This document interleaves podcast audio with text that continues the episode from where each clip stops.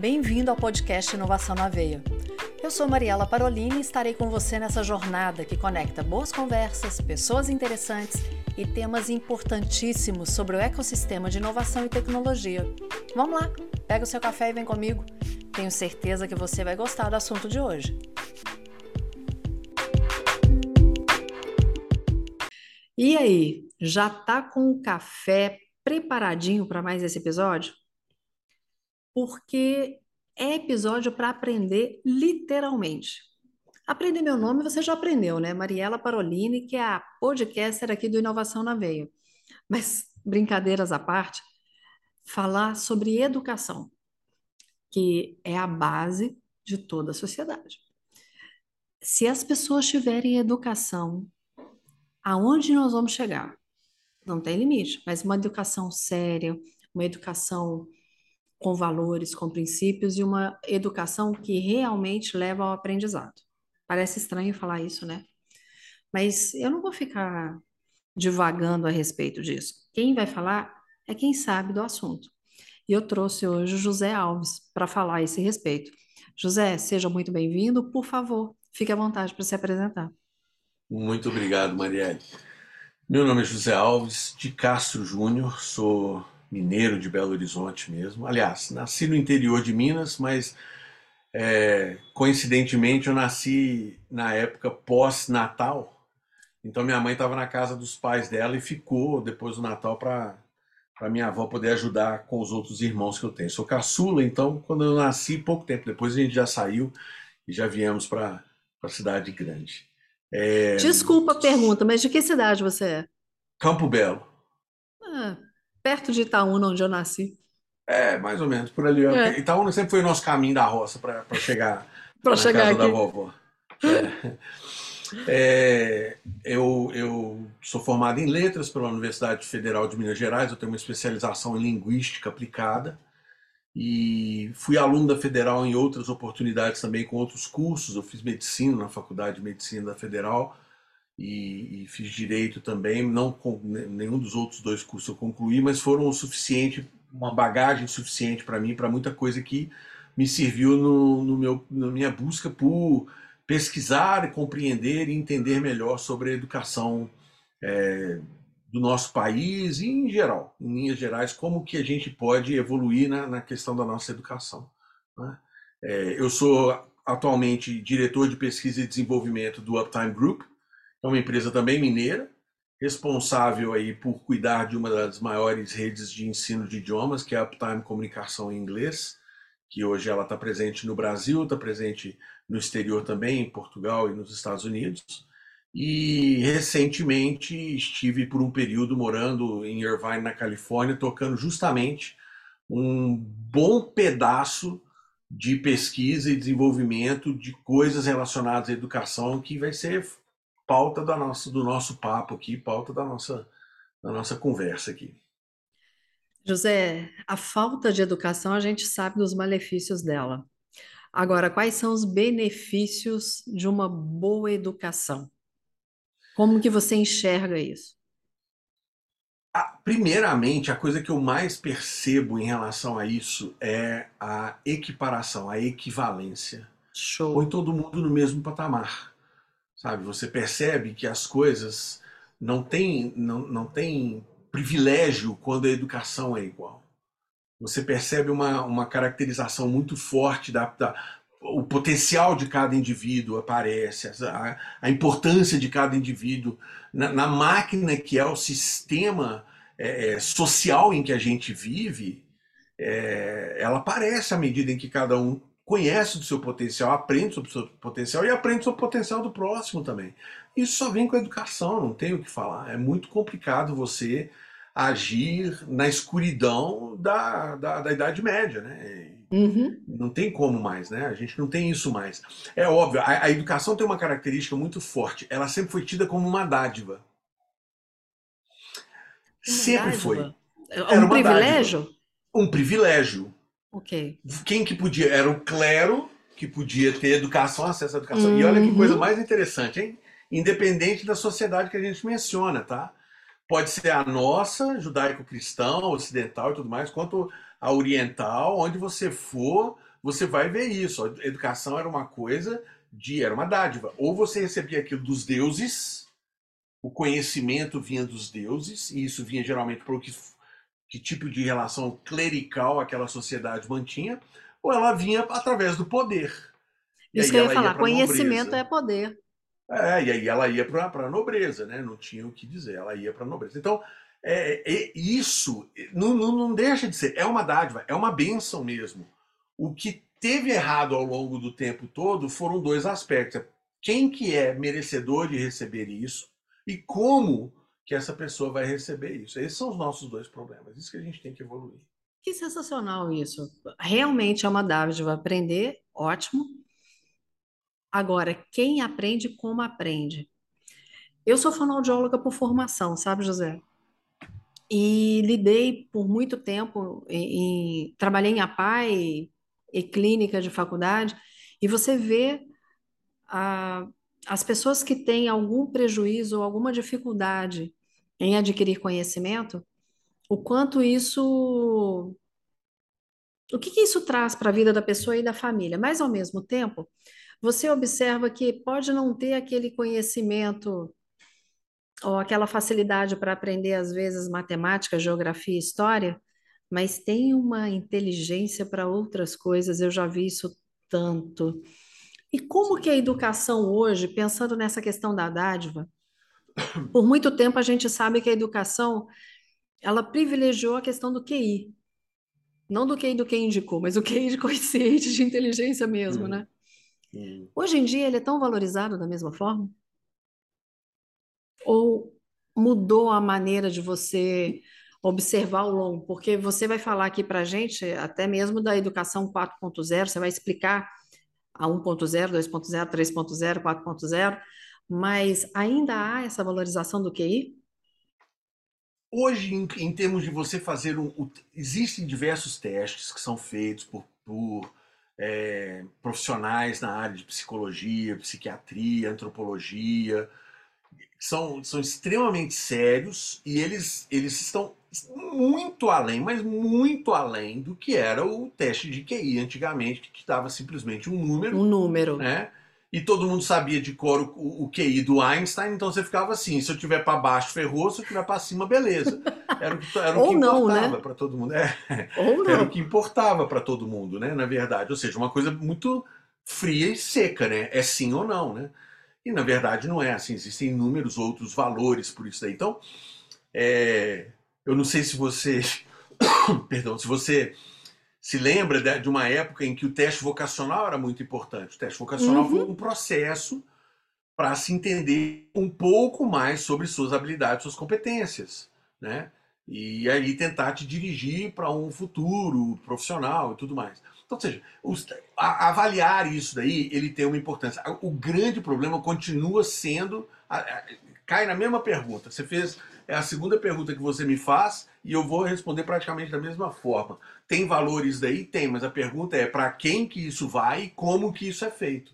Continua sendo a mesma questão. Porque não adianta nada. Hoje, hoje você tira de dentro na nossa realidade brasileira, que é uma realidade infeliz. Mas hoje você tira de dentro de comunidades é, economicamente fracas, você tira jogador de futebol. Uhum. Você não tira mais poeta. Uhum. Você não tira mais escritores. Você não tira mais pensadores. Você tira jogador de futebol. Então, isso é algo que a gente precisa pensar também nesse, nesse quesito. Né? A busca por estes elementos, esses quocientes que marcam a inteligência, o desenvolvimento é, é, é, cognitivo da pessoa, a capacidade dela de pensar, de, de evoluir, de ter articulação na sua fala e na sua compreensão, todos esses quocientes estão sendo para buscar o que e onde. Né? E quando busca e encontra, o que, que se faz com essa pessoa? Essa é que é a grande questão né, do que a gente vê. É, você entra numa questão que é tem o cognitivo, mas vai além do cognitivo, né? E toda vez que me remete a cognitivo, eu sou apaixonada com Piaget.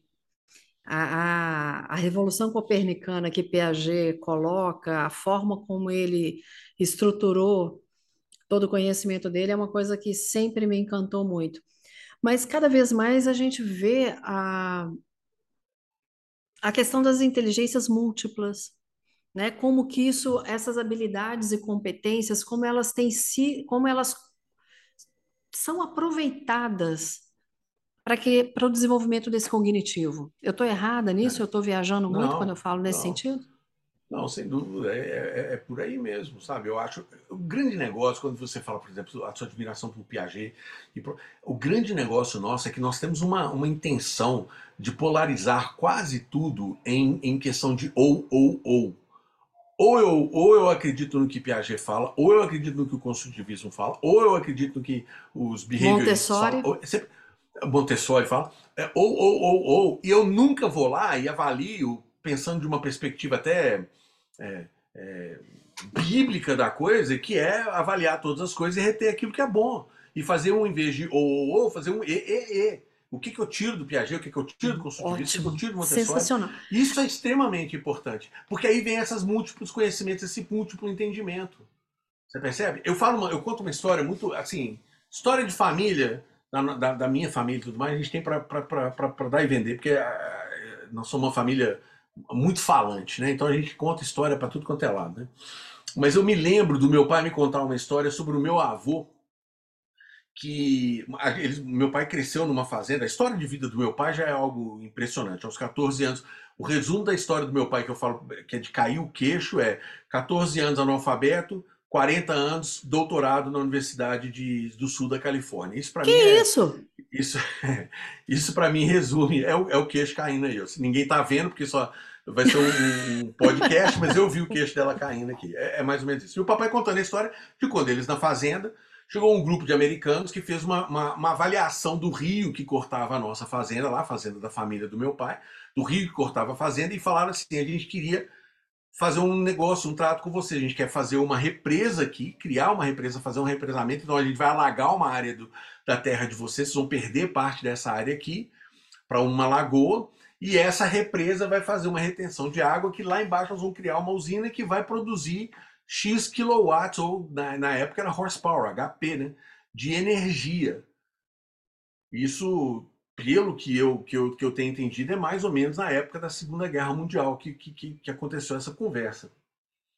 E o meu avô virou e falou assim: quanto, quanta força de cavalo que eles vão produzir? Os caras falaram assim: não, vão querer produzir tanto e tal, tal, tal. Meu avô falou assim: mas, mas não produz nunca.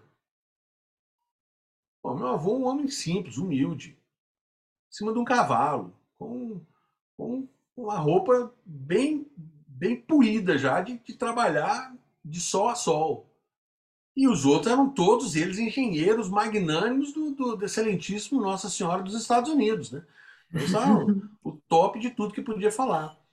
Fizeram um acordo e o parte do acordo seria de que numa época em que não existia falar de energia elétrica para a região rural de, do Brasil não existia.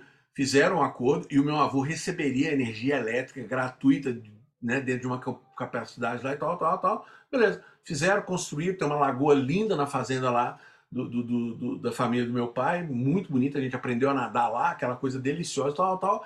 E a usina nunca produziu um HP a mais do que o meu avô falou que iria produzir. Nunca. Poxa meu avô vida. nunca fez uma aula de engenharia na vida dele. Isso que eu ia falar, não teve uma aula de Nunca. Meu cálculo. avô, nada. Meu avô era fazendeiro. Fazendeiro. Mas ele tá vendo aquela queda d'água ali, ele sabe o que acontece na seca, ele sabe a força da queda lá embaixo. Ele entende. A gente tinha. Tem coisas que, a- é, que a- movido a água para carregar, né? Água para casa, porque a casa, a sede ficava no alto do morro e a, e a represa ficava embaixo, a água ficava. Então tinha coisa movida a água nessa queda de água. E a gente ele sabia a potência que tinha para subir com água lá para a caixa d'água da sede e tudo mais. Ele sabia disso tudo, por uma experiência muito grande. E ele, ainda assim, com pouca experiência matemática para coisa, ele ainda conseguiu transformar em números. Ele ainda conseguiu transformar em números e entender que aquilo não funciona. E nunca fizeram um HP a mais do que tinha sido programado, do que ele tinha meio que profetizado que ia acontecer. Né? Agora, de onde vem essa inteligência dele? De- né? É, é, quer dizer, essa habilidade dele, óbvio, da observação, né? Não foi uma inteligência que ele adquiriu num banco de escola. Veio eh, do que ele observava, da inteligência que ele realmente tinha, né? Do desenvolvimento é. cognitivo dele. A, a, a, gente precisa entender que a ciência ela tem muito a ver com aquilo que você sente, com aquilo que você, com, seus, com as suas Observa. sensações, aquilo que você vê, ouve, é o seu tato, é a sua é, é, paladar, é tudo isso faz parte da ciência. É, são todos os nossos canais de absorção de conteúdo. E eles todos precisam ser. Quando a gente estiver falando aí sobre, sobre o ensino, né, a educação 4.0, chegar até falar sobre a educação 4.0, a gente vai falar sobre isso. Quantas e quantas é, é, formas, de, metodologias e métodos de ensino se entendessem um pouquinho mais sobre esses canais de absorção que naturalmente nós já temos, como que eles absorveriam muito melhor, como que seria muito mais fácil para uma criança é, desenvolver-se né, é, na, na, escola e, em tudo mais. Né? Então a gente vai fazer uma coisa, a gente vai fazer uma pausa agora para ir para o segundo bloco. Na volta, a gente fala da educação 4.0. Maravilha.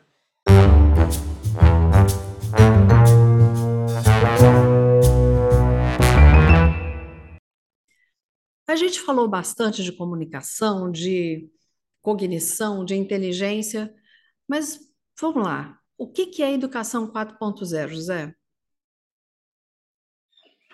Mariela, eu queria fazer você e até os ouvintes pararem para pensar numa, refletirem sobre uma, duas imagens que eu queria que eles pensassem, tá? Vamos voltar aí no tempo 100 anos. 100 anos. Eu queria que as pessoas imaginassem como era o telefone 100 anos atrás. Telefone. O que, que você vê, se você, né, início, nós estamos falando se é, se, é, se é 100 anos atrás, nós estamos falando do início do século XX. 1922. Você lembra? 1922. Minha então, avó nasceu de, em 1922. É, é, você, pensar, você pensar assim, na telefonia que existia naquela época, aquela telefonia de parede, aquele telefone uhum. Com o ganchinho de um lado, com o Roda. discão para você. Isso, não é? Ou seja, ali está o telefone. Quando a gente fala em telefone hoje, imediatamente alguém levanta um, um, iPhone, levanta um celular, é isso que é telefone. É a coisa mais engraçada do mundo. Não são poucos de nós, consumidores brasileiros, que temos telefone fixo em casa, mas nós não temos aparelho. Porque a telefonia fixa vem junto com a internet, você não tem opção por não ter, mas não tem aparelho. Não tenho aparelho de telefone em casa. Meu uhum. telefone é o meu celular. Uhum. E, no entanto, com o meu celular, se eu for comparar o que, que eu faço com o meu celular e o que eu fazia com aquele aparelho de telefone lá naquela época, é um absurdo o crescimento. Claro. Agora vamos lá, pensa aí numa sala de aula de primeiro ano do ensino médio, há 100 anos okay. atrás. Carteiras enfileiradas, um quadro gigante na frente da sala, uma mesa um de canto, giz. O que, que a gente evoluiu para hoje? Qual que é a diferença na sala de aula hoje? Qual, onde que nós estamos com, com relação à nossa educação em termos de evolução nisso que a gente tem feito? É a mesma sala. Você pode entrar em qualquer escola de, de ensino médio aí e você vai ver que o que é tido como qualidade de ensino está no número de carteiras na sala de aula. Então, Ou então, no máximo, que... um, um, quadro interativo. No máximo, um quadro interativo. É. Então, quando a gente pensa nisso, a gente. Bom, eu já acabei de desenhar a educação 1.0, né? A educação 1.0, a história da educação 1.0, ela tem a ver com o fato de existir ou não educação, tem ou não tem educação. A pessoa vai ou não vai para a escola. Vai isso aqui aprender é o primeiro ou não? Ponto. Seria isso? É, isso, é. Primeiro ponto, a educação 1.0 caracterizava quem que, quem que tinha escola quem que não tinha escola. Se você pega o final do século XIX, início do século XX, dependendo de onde que você está e de onde que as coisas acontecem, você tem, pode até ter realidades diferentes aí, principalmente no final do século, do século XIX. Você pode ter realidades diferentes. Mas é, a, a, a, a, definição ali de criar-se a sala de aula, o fato de se entender, olha, precisa ter educação. Essas crianças que não estão ainda em condições de produção industrial, de ir para a indústria, essas crianças, esses jovens né, abaixo de 10 anos, aí, eles precisam ir eles precisam de ter uma atividade, eles precisam de ter um ensino, eles precisam de ter uma coisa que é, a urbanização começou a criar, porque até então cuidava da roça junto com o pai e mãe. Mas ali, a partir do momento em que começa a urbanização, começa a ter o. está é, muito ligada às consequências das, da revolução industrial, vai acarretando também na revolução educacional e a gente vai vendo isso. Então, a 1.0 um é mais ou menos aqui. isso. Pois não. Tá, desculpa, só um parênteses aqui que você me fez lembrar. Uma vez eu, entrev... eu tinha um programa chamava Café com Mariela Parolini, que era na Rede Super aqui em Belo Horizonte, e aí, uma vez eu entrevistando, é, falando sobre a reforma protestante, aí eu achava que a, as escolas bíblicas dominicais elas tinham surgido por um determinado motivo, e aí a pessoa que eu estava entrevistando falou: não, Mariela, veio com a Revolução Industrial. É. Eu falei, é, se, Poxa. Você, se, você pega, se você pega no século XIX as escolas nos Estados Unidos, as escolas, o primeiro prédio a ser construído em qualquer, qualquer cidade nos Estados Unidos, o país novo, das 13 novas colônias e tudo mais, a partir do momento que houve a primeira dispersão de população, que eles foram concedidas criar novas cidades, que foi permitido a eles criar novas cidades sob a bandeira americana, a, o primeiro prédio que era criado era a igreja. E essa igreja era igreja e escola. Sim. Então, por que, que existia a escola bíblica de domingo, né? Sunday Bible School? Por que, que tinha que botar o Sunday no meio? Porque durante a semana ela era escola, então você tinha que separar o que, que era o que acontecia no domingo. Domingo era Bible ah. School. Domingo era, era, era, era, era a escola da. É, da igreja, da Bíblia. religiosas. Isso, e durante a semana eram escolas. Então a criança estudava no mesmo ambiente, era, ali era a sala de aula dela. E que aí bacana. você tem a, o primeiro pulo aqui interessante entre Sim. a educação 1.0 e a educação 2.0, que é precisamos organizar as coisas é, é, dentro da sala de aula. Não pode ser do jeito que é, porque uma característica que tinha era a criança tinha quantos anos? Quatro anos. Então, para qual sala que ela vai? Para a sala 1, que era a única, né? Não era sala 1, era sala única. Ela tinha aula com gente de 4 anos até 10 anos de idade. O que diferenciava essas crianças é se elas tinham, olha que coisa, hein? É se elas tinham a lousa delas próprias ou se elas pegavam da escola, porque como era criança muito pequena, quebrava. Então a lousa era uma pedra, né? Era, um, era uma era como se fosse uma ardósia, né? Então elas escreviam, não tinha caderno naquela época, elas escreviam num pedaço de ardósia. As crianças pequenas escreviam nos pedaços, nos cacos de ardósias das crianças grandes que, à medida em que iam crescendo, acabava quebrando então, e as crianças grandes já tinham a ardósia maiorzinha. Então, esse era o, o, o Eu não sabia a disso. coisa da educação. E a educação 2.0 veio primeiro começar a pôr uma ordem e veio com a linha de produção. Na Revolução Industrial, o segundo momento é o que? A linha de produção. Quando entrou a linha de produção, então agora a gente precisa determinar, peraí, tem um começo, um meio e um fim para que você saia com esse produto carro. Então, que, como é, por onde que começa a construir um carro, por onde que passa, por onde que termina. Beleza. Vamos criar a mesma coisa para a educação. Por onde que você começa?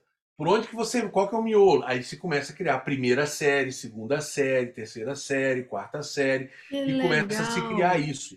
E né, a, a, a linha de produção é uma coisa é, é, que aconteceu pesado nos Estados Unidos, né? E Inglaterra seguiu logo atrás, então a nomenclatura toda ficou em torno disso. Então você pegava uma, uma, uma, uma fábrica, qualquer que seja essa fábrica, ela tinha os diversos grades, era esse o nome que eu usava, de graduação. O grade que era o desenvolvimento do material, foi o mesmo termo que foi usado para first grade, primeira série, second grade, segunda série, até você se tornar um graduate, que é um graduado, coisa que nós usamos hoje no nosso linguajar também a gente usa, a gente fala de graduação, a gente fala de graduado, a gente fala de tudo isso, que são termos que vieram da, da, da é, Revolução, da Revolução. Industrial. É, que da, bacana! Da, da, segunda parte da Revolução Industrial, que foi a, a, a, linha de produção. Só que essa linha de produção, imagina, aí entra um outro problema, que vem um, um, um sério problema para isso, né? A criança não é carro, né? Ela não é uma, uma, um Sim. pedaço de, de, de, metal que você vai bater nele ele vai entortar. Você molda do jeito que você quiser. Iguais. Exato. Você não vai moldar do jeito que você quer. Eis aí a crítica do senhor Charlie Chaplin, com aquele filme Sim. lindo dele lá, né? Sim. Tempos modernos e tudo mais. Ele já criticando aquilo lá que era tempos modernos. Maravilha. Ele criticando tempos modernos, a gente vê um filme preto e branco, sem voz, acha aquilo velho, mas a gente continua vivendo nesses tempos modernos jeito. que ele falou e acha tudo normal. Né? Vem a, a, a, a educação 3.0, o terceiro, o terceiro momento da revolução industrial, que foi o advento do computador. O que, que o computador fez, em linha, em termos gerais, o que, que o computador fez imediatamente, antes de se tornar, inclusive, popular, né? Mas o que, que o computador fez? Ele agilizou processos que antes tomava muito tempo para fazer. Resumindo, cálculos se não tivesse saído um computador com um processador no final da década de 60, o homem não teria ido à Lua, porque os, ninguém conseguia ter tempo para fazer os cálculos todos que eram necessários, para produzir todos os cálculos que eram necessários para conseguir fazer com que aquilo acontecesse. Eles tiveram ajuda de diversas coisas para conseguir criar a rota, as estratégias de saída, de entrada na atmosfera e tudo mais, tudo porque eles tinham um acelerador no procedimento de cálculo. O computador nada mais era do que isso. Ele era uma calculadora gigante. Né? o que faz todo sentido. A própria palavra computação é de computar, é de fazer Sim. com que números conversem entre si e tudo mais. A partir do momento em que o computador passou a ser algo é, de uso para o usuário comum, né, passou a existir o PC, que é o personal computer, ou seja, eu poderia ter um em casa, você poderia ter um em casa e tudo mais. Isso já deu uma quebra muito grande. O que eu gastaria para fazer um trabalho, por exemplo, de escolar de literatura, eu na para a escola lá, oitava série que fosse, eu tenho li um livro e tenho que fazer um, uma reportagem sobre aquele livro aí, escrever um, um resumo do livro. No que eu escrevo ali, eu já tenho um corretor ortográfico, eu já tenho a determinação de fonte para que fique tudo certinho e tudo mais, eu entrego aquilo ali. Eu gastei menos tempo para fazer aquilo, o professor gastou menos tempo para corrigir aquilo, porque praticamente vem corrigido já. Sobraria tempo para o quê? Sobraria tempo para a discussão de conteúdo. Uhum. Então, quando o computador veio, o computador veio para acelerar processos que, teoricamente, permitiria a sobra de tempo e com a sobra de tempo você poderia fazer uso melhor daquele tempo, daquele momento, daquele, daquilo tudo ali, né? Só que junto com o computador veio uma outra coisa que é fruto do computador também e, por incrível que pareça, ele se tornou mais barato, mais rápido do que o computador, coisa que não faz sentido nenhum. Foi uma, um vacilo da, da, da indústria da computação na época de início lá, de uma IBM da vida e tudo mais o videogame saiu baratinho. O Atari saiu nos Estados Unidos custando R$29,90. Gente, o computador custava mais de 5 mil, 6 mil dólares. Então, ou é. seja, é. se você se você tem um, um, Atari em casa por 29 dólares, você tem pronto. O que, que você vai fazer com o seu tempo extra? Você vai jogar. Atari. Deixa só um outro parênteses aqui que eu quero te contar é, uma história. Meu filho, enxadrista, é, ninguém em casa joga, só ele. Então, nos anos 2006, 2007, ele tinha 6, 7 anos de idade, ele jogava e ganhava, ganhou o Campeonato Mineiro, jogava brasileiro, pan-americano, enfim. Fantástico. E eu não dei videogame. Houve uma pressão da minha mãe e da minha irmã para que ele tivesse videogame. E eu não queria, e elas compraram a minha revelia. Ele ganhou o videogame com 11 anos. O que aconteceu com o xadrez? Foi, foi para estante, né? e olha que participava de campeonatos nacionais e pan-americanos. Parou de jogar. É, na verdade, assim, eu, eu, vejo muito valor em tudo isso, sabe? É muita falta de, de capacidade e competência nossa, às vezes, também, para saber equilibrar todas as coisas, sabe? É, mas, a, a, mas pela faixa etária não tem maturidade, sim, né? Sim, sim, então, com certeza não tem, absoluta certeza. Bom, estamos caminhando aí, já passamos aí pela, pela 3.0, né, com o advento do computador, acelerou os processos todos e tudo mais. Aí vem a 4.0. 4.0 foi com o advento da internet. O que que o que que a internet fez a princípio? Ela transformou todo mundo em qualquer coisa que as pessoas quiserem ser. Porque se eu quiser ser médico, eu entro na internet, eu vou saber tudo que eu quiser saber sobre um problema que você tiver. Você me passa os diagnósticos, eu entro aqui, google o trem, vou achar as respostas todas, e ainda sou capaz de indicar remédio que você devia tomar. Ou seja, todo mundo passou a ser o que qualquer, qualquer um poderia ser. O acesso à informação foi violento.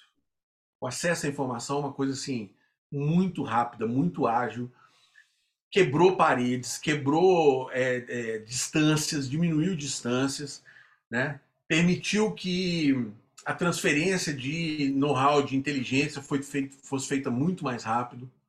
É, quantas e quantas vezes a gente tem na história da, da, da pesquisa e da ciência do mundo que em dois lugares completamente diferentes do mundo estavam trabalhando na mesmíssima coisa e, no entanto, por não terem contato um com o outro, não saberem que o outro estava fazendo a coisa, levou-se o dobro do tempo para se chegar a, uma, a, um resultado, porque não se sabia daquilo ali, não tinha, não tinha conhecimento sobre aquilo ali e tudo mais. Né?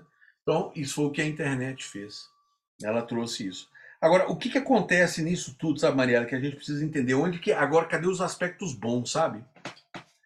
Disso tudo aí que a gente precisa ter. Foi muito bom a gente organizar com certeza foi muito bom a gente organizar no, no com, a, com, a, educação 2.0 a graduação das coisas, o conteúdo, a, a, que fosse apropriado para qualquer um.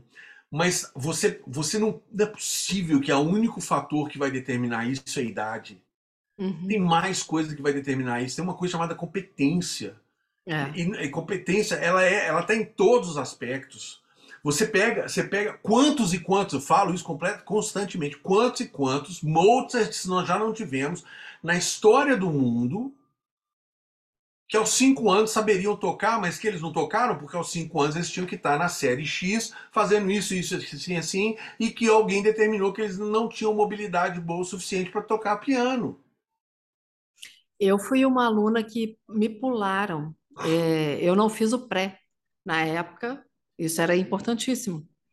Mas, era, olha. A, a, a alfabetização tenho, na época, né? É, eu tenho 49 anos, então pensa, isso final da década de, de 1970 e início da década de 1980. Mas uma professora viu das. E era raro, hein? Em Itaúna ainda. Eu não morava em Belo Horizonte. Mas percebeu que eu tinha habilidades e competências e me pulou de ano. Perfeito. E deu certo. Perfeito. Sem dúvida nenhuma. Agora, as escolas não estão prontas para isso, né, Mariela? A tua é. história é, é uma história singular. É uma Ela é- história é, de sucesso singular. Ela é rara. E, e, poderia ter mais histórias assim, poderiam ter inúmeras histórias assim, mas as escolas não estão prontas para isso. Elas não estão prontas para isso. Né? E aí você tem, beleza, vamos ver quais as outras competências que pode estudar. Quando você. Eu, eu, eu, eu, eu faço alguns comparativos muitas vezes, é, as pessoas entendem errado quando eu conto, por exemplo, sobre a minha experiência na escola americana dos 8 aos 14 anos de idade, mas é porque eu vi coisas que eu não cheguei a ver no Brasil. Eu, eu, vou, eu cheguei do, dos Estados Unidos para o Brasil e eu morei no, nos Estados Unidos nesse período porque o meu pai foi fazer o mestrado e o doutorado dele na Universidade do Sul da Califórnia, né? na USC, em Los Angeles.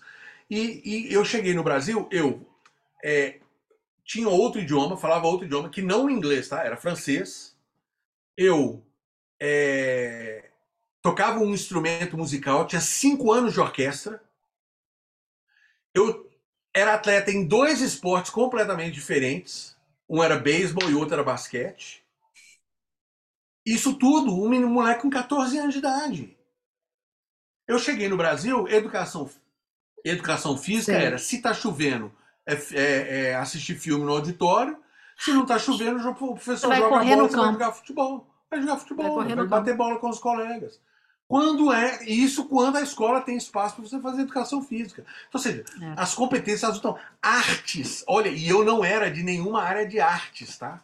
Exceto a musical, mas assim, a escola tinha a parte de artes, tinha os desenhistas, tinha os artistas plásticos, tudo com a mesma idade que eu. Teatro, havia um teatro. Todo ano a nossa escola participava de um festival de teatros das escolas de ensino de, de junior high school da região sul da Califórnia. Era uma semana inteira. Eu tocava na orquestra, a orquestra fazia apresentações para isso daí. a orquestra fazia a trilha sonora da, da, da apresentação. Era uma coisa fantástica. Repito, tá? Eu estou falando, isso daqui eu estava na sétima e oitava série. Que ano isso? Isso 82, 83, 84. Você percebe habilidades e competências sendo aproveitadas e contextualizadas, que eu acho mais fantástico. Desde que seja oferecido, né? Se não é oferecido, exatamente, exatamente, porque é, é, você falou o tempo inteiro que essas habilidades e competências elas eram aproveitadas de uma forma prática e não de uma forma, ah, tem Exato. habilidade, competência, não sei o que, não. Peraí, vamos colocar isso aqui para funcionar e como que isso vai ser útil? Né? A educação ela tem que ser útil, não é aquela coisa, ah, aprendi, ok, em que momento que eu vou usar? Então tá aí o segundo momento da educação, a educação 2.0, o mais importante dela foi começar a perceber que poderiam haver outras competências que quebrariam a regra da graduação, que, mas que na verdade ela não quebraria a regra da graduação, ela extrapolaria porque eram competências que não dependiam da idade mais. Eu na orquestra com 13 anos de idade, tinha menino na orquestra com 15 anos de idade, que já estava no, no último ano da escola. Uhum. E eu estava no primeiro ano da escola, mas eu tinha a mesma competência que ele, então a gente vai junto para a orquestra. Eu vou ser flautista, ele vai ser violonista, e violinista, e por aí vai. Ou seja, isso é que é o importante de entender. Quando veio a computação, é a coisa mais engraçada do mundo. Aí começaram a se aproveitar a tecnologia e começou a ter uma briga violenta de tecnologia para a utilidade da tecnologia, que é impressionante, que existe até hoje. Você não pode usar uma calculadora em sala de aula, mas seu, seu celular tem calculadora tem 10 anos. É a coisa mais ilógica do mundo. Por, por que, que eu preciso desculpa, ficar quebrando a cabeça ali, perdendo ponto por conta de um errinho aqui, outro errinho ali, que, que eu tenho uma coisa que me faz melhor. Ou seja, é a mesma coisa para mim, na minha lógica, né? É a mesma coisa que virar e falar assim: Ô, ô, ô, Marielle, você vai visitar sua família em, em Itaú nesse fim de semana? Tá, não interessa que agora a gente tem carro e que a gente tem estrada asfaltada, você vai ter que ir a pé, tá? Não me interessa. É importante para você isso. É importante. Pô, pelo amor de Deus, nós estamos evoluindo e a evolução não atinge a gente. Então, esse tipo de coisa. Quando a computação entrou, demorou demais da conta. E o pior, o corpo docente, né? O corpo docente estagnou no mesmo sistema dele de ensino e a pirralhada toda evoluindo. Evoluindo com o videogame, evoluindo muito. Sim. Evoluiu quando pegou o primeiro computador, evoluiu quando pegou o, o celular e começou a usar, e começou a dar show em cima do professor. E aí começou a criar um antagonismo de que a participação deles em sala de aula Vamos voltar para a educação 1.0. Todo mundo calado em sala de aula, o professor entra, você fica em pé, fala bom dia, senta e escuta. E é tem até a palmatória. É, é, a velha história do, do, do magister e dos discípulos, né? É o mestre repleto de conhecimento e sabedoria e aquele monte de vaso vazio que são os alunos lá, os discípulos, tudo sentado esperando receber esse conhecimento. Eu não trago nada para a sala de aula eu não faço nada. E foi isso que a Educação 3.0 propôs.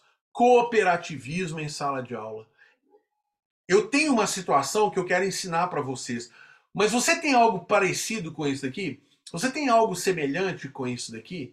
Você tem uma experiência que você possa trazer para isso que a gente está vendo aqui?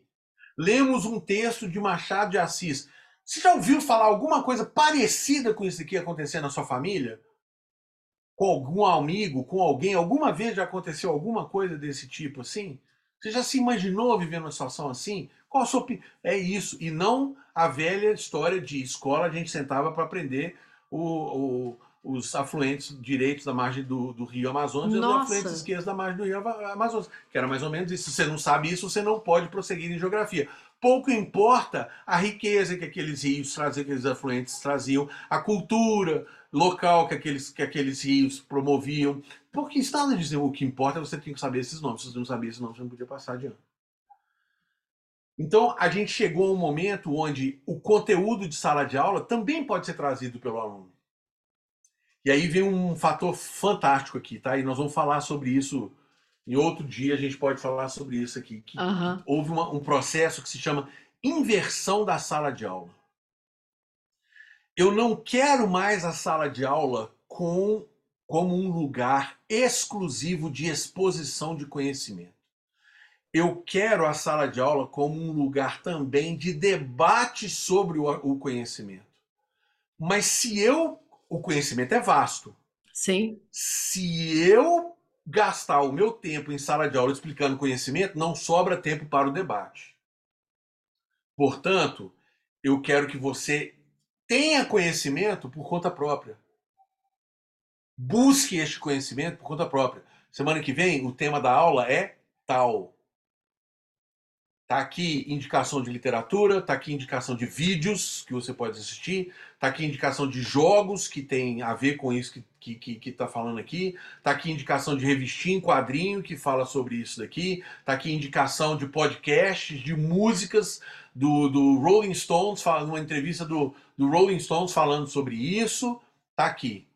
Disso, né, nós vamos bater um papo sobre este tema aqui. Eu quero que vocês se exponham a isso daqui para que na hora que a gente chegue em sala de aula, o entendimento sobre o conteúdo já exista. Aí a gente dá uma parada no que, que é, para que sobre realmente o que é essencial, e vamos debater em cima dele. Essa inversão da sala de aula tirou a posição do, ma, do, do, ma, do ma, maestro lá, do mestre, né, do magister lá, para moderador. Facilitador do processo. Facilitador do processo. É, o, é, o, é, o, é o que o. o, o eu, eu, tenho um problema muito sério com essa palavra hoje em dia, mas a origem dela é muito bacana, né? O coach. Né?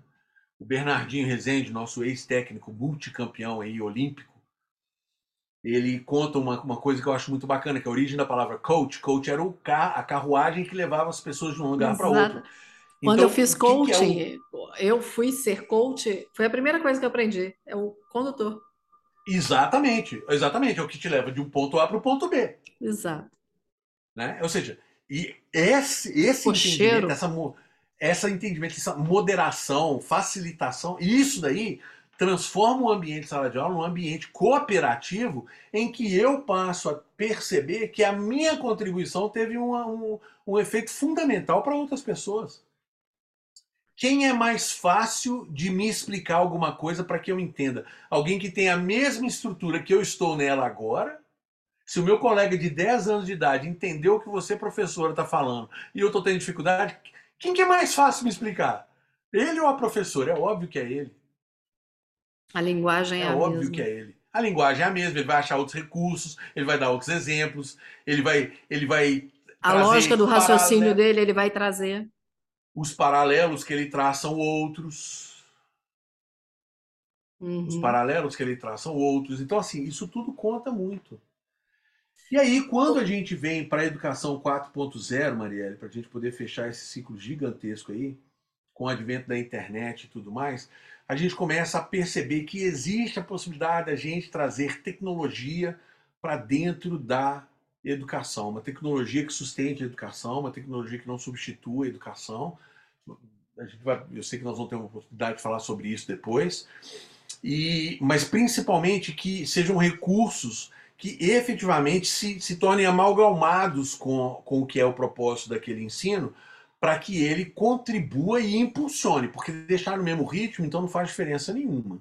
Uhum. Né? Sim, aí vem um monte de coisa, né? Tem várias escolas que têm o quadro interativo, tem várias escolas que têm é, que promovem aulas com, com tablets, que os alunos usam um tablet ali para fazer alguma coisa e tudo mais. E, e há algum tempo já, mais ou menos uns sete, oito anos para cá, tem se trabalhado muito, e de novo, tá? Agora, olha como é que a coisa é interessante, né? A indústria foi montando para a educação o ritmo, né? Aqui é a primeira vez que a educação devolve para a indústria a indústria começou a carecer de educação para várias coisas. Por quê? Porque tinha que ter treinamento para os funcionários entenderem sobre o sistema de automação e tudo mais. Exemplo simples. Você performar bem uma loja do McDonald's, você tem que saber sobre os timers, o tempo, tem uma dançazinha que se faz Sim. ali dentro, que é muito bem cronometrada, que ela é, ela é muito bem coreografada para tudo acontecer. Como que você treina isso? Você tem que levar o cara para um lugar, que é uma simulação deste ambiente, para que ele possa treinar ali, você marque o tempo dele, etc, etc e tal. Isso começou a ter custo, porque o cara quer abrir uma franquia lá em Itaúna. E aí ele tem que pegar essa galera toda e gastar dinheiro com ela vindo aqui para Belo Horizonte para fazer isso. Coisa mecânica. Será que não tem outra alternativa? Aí entrou um, uma pancada nisso daí, que foi uma porrada mesmo que foi dada para essa coisa do ensino, que é a, a realidade virtual e a realidade aumentada. Hoje a gente fala de realidade virtual, a gente fala de realidade aumentada, já estamos falando de mixed reality, que é a realidade mista, e já estamos entrando no metaverso. Por isso até que tem muita galera falando sobre a educação 5.0, sabe? Eu não curto muito não, porque eu acho que a educação 5.0 é simplesmente uma melhor explicação do que, que se fa... da, da onde se tá pode chegar com a 4.0. É, do que, que a gente pode fazer com a 4.0. Aí você entra para isso. Aí você tem uma tecnologia que ela te trabalha com duas frentes muito interessantes, resumindo assim para ser bem simples. Ou eu trago para o a pessoa participante ali daquele momento um elemento que ele não tem acesso a ele normalmente, ou eu transfiro, carrego essa pessoa, eu transporto essa pessoa para uma realidade totalmente diferente do que ela tem. O que, que a o que, que a, o McDonald's fez? Ela fez com a realidade virtual, o cara bota o óculos lá, bota o headphone, ele põe, tem duas, é, parece coisa tipo de joystick, né? É, não, é, um, é uma, uma, uma raquetezinha, parece é um paddle, ah, tá. parece uma coisa de, ah. de, de, de é, ping-pong, só que ela é furada no meio, ela tem um buraco no okay. meio, assim, não é coisa não. E ele segura aquilo, na hora que ele olha para baixo, assim, aquilo ali é a mão dele, ele transforma na mão dele. Ele tem os botõezinhos para coordenar tudo pega esse cara e bota ele diante do, do, do fogão do McDonald's. Pronto, funciona o fogão do McDonald's. O cara vai lá em Itaúna, na casa dele. Porque ele tem internet, porque ele tem um computador, entende? Já, uhum. Essa evolução já foi entregue para ele. Ele pega aquilo ali e ele vai treinar. Ele vai treinar como é que mexe no fogão do, do McDonald's. Ou ele vai ter um óculos do mesmo jeito ali, uma outra, uma outra coisa, em que ele vê uma peça de maquinário, eu vi isso. Eu vou te falar, por exemplo, eu desmontei um motor da Fórmula 1 da McLaren e montei de novo sem nenhum erro. Em tempo recorde, para quem não mexe com isso. Por quê? Eu com óculos ali, com o motor ali, ele mostrava para mim em roxo qual que era a peça que eu tinha que desmontar. E na hora que eu olhava para o lado, em roxo estava a ferramenta que eu ia usar. Eu pegava o roxo, juntava no roxo, fazia o movimento ali e tudo mais. Ele me avisava se está indo devagar, se está indo depressa, se eu estou pondo pouca força, se eu tenho que pôr mais força e tal, tal, tal. Se já acabei, se já posso tirar para. Desmontei o, o, o, motor, uma peça do motor, na verdade não é o motor inteiro. Desmontei uma peça do motor e montei ela de volta inteirinha, usando um óculos ali com o motor de verdade na minha frente. José, a gente vai fazer o seguinte. Aumentada. Essa conversa de realidade aumentada e tudo isso, é, a gente vai para um outro episódio, porque eu quero conversar bem mais a esse respeito. Legal. Mas eu queria. Eu fiquei anotando algumas coisas à medida que você foi falando. No início, a gente disse que conhecimento é poder, e tudo isso que você está me dizendo me leva a pensar numa democratização da informação e do ensino, ou seja, você democra dá mais poder a mais pessoas quando você faz isso, né? E como lidar com esse poder, como que você vai aprender a pensar em cima desse poder. Sim. Porque nisso tudo que você está dizendo, a... uma das coisas que eu vejo é como a base precisa ser trabalhada cada vez mais precisa ensinar a pensar, porque esse modelo você tem que pensar, você tem que ser ativo, você não pode ser mais passivo. Sim. Só que eu sei que a gente vai demandar um bom tempo para falar dessa atividade e passividade no processo de ensino e aprendizagem, mas eu queria o seguinte: a gente vai para um próximo episódio que as pessoas vão ter que ouvir aqui no podcast, Inovação na Veia, mas quem quiser conversar com você, saber mais da Uptime, conversar mais sobre o José Alves, aonde que te encontra? Bom, o site da Uptime é www.uptime.com.br, né? Pode entrar em contato, pode ver no site lá, tem várias informações sobre a Uptime, o que, que a gente faz e tudo mais. E o meu e-mail é josealves.ho@uptime.com.br. Então é josealves.ho@uptime.com.br. Joia. Daqui a pouco a gente volta no outro episódio. Então, se você quer ouvir mais a respeito disso, porque é fantástico e a nossa responsabilidade nesse processo de ensino e aprendizagem, Você vai ouvir o próximo episódio e vai seguir também arroba podcast.inovação na veia e o meu, arroba café com Mariela Parolini. Estou te esperando no próximo episódio. Um beijo e Deus te abençoe. O podcast Inovação na Veia é uma iniciativa da FCJ Venture Builder.